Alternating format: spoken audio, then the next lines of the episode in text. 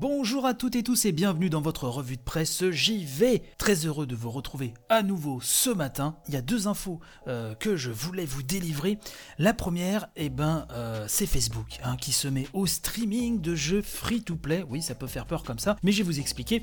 Euh, c'est jeuxvideo.com hein, qui a relayé notamment cette news et qui nous dit qu'après Google et son service Stadia, après Sony et son PlayStation Now, après Microsoft et son Xbox Game Pass pour mobile ou encore Luna d'Amazon, hein, fraîchement annoncé, eh ben c'est au tour de Facebook hein, d'entrer dans le monde du cloud gaming avec une proposition différente des autres acteurs, nous dit-on. Euh, pas d'abonnement programme, non.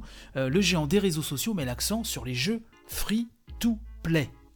Alors Facebook, à travers la voix hein, de euh, Jason Rubin nous dit, euh, je cite, et ça c'est basé hein, euh, sur un papier de The Verge, nous proposons des jeux free-to-play qui tolèrent la latence, du moins pour commencer. Nous ne promettons pas de la 4K à 60 fps contre un abonnement à 6,99 dollars par mois. Nous n'essaierons pas de vous vendre du nouveau matériel comme une manette.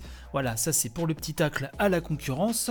Donc Facebook souhaite en réalité, nous dit l'article de gv.com, étendre son offre de jeux instantanés accessibles en un clic via un navigateur web ou l'application donc Facebook hein, que vous pouvez avoir sur votre mobile.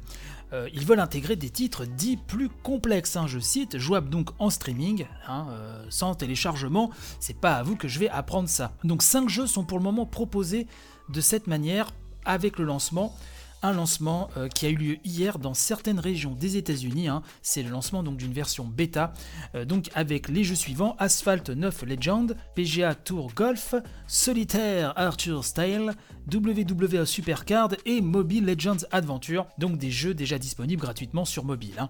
Donc Facebook nous dit, euh, à travers la voix toujours de Jason, je cite, À mesure que notre bêta progresse et que la technologie évolue, nous élargirons la diversité des genres de jeux. Cette extension commencera en 2021 avec l'ajout de jeux d'action et d'aventure. Les jeux seront lancés avec des achats intégrés et des publicités en fonction du format du jeu et du choix du développeur. On nous précise que ce service, tout comme les autres offres de cloud gaming, n'est pas supporté sur iOS. Hein.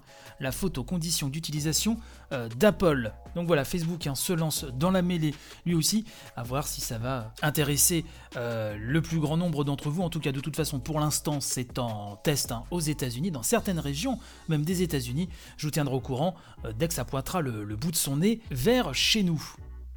Je voulais vous parler aussi du côté de la PlayStation 5. Euh, nous avons appris que Destruction All-Star ne sera pas de la fête euh, pour la sortie.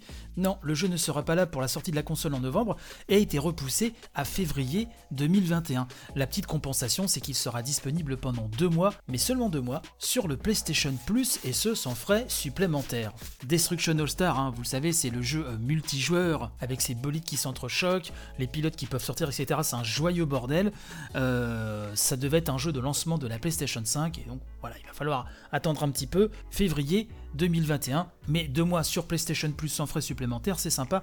Et là en même temps, comme on en parlait dans la dernière grande revue de presse JV, Là, euh, il y a un petit peu une confusion, je trouve, entre le PlayStation Plus et le PlayStation Now. Euh, parce que PlayStation Plus, normalement, le jeu en général, quand vous l'avez, bah, vous le gardez hein, dans votre abo PlayStation Plus. Mais là, ce sera juste deux mois, effectivement, pour permettre après une sortie plus classique, certes, alors pourquoi pas sur PlayStation Now? Bon, c'est un petit peu nébuleux tout ça. Euh, en tout cas, vous êtes prévenus.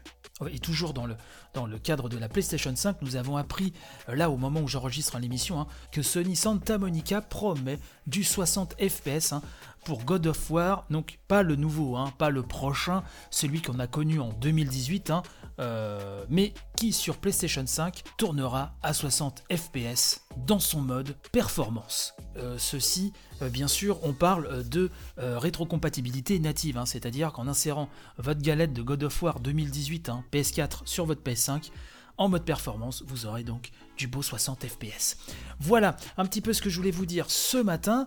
Je vous souhaite une très bonne journée. À demain. Ah oui, une dernière chose. Oh là là, c'est la fatigue, excusez-moi.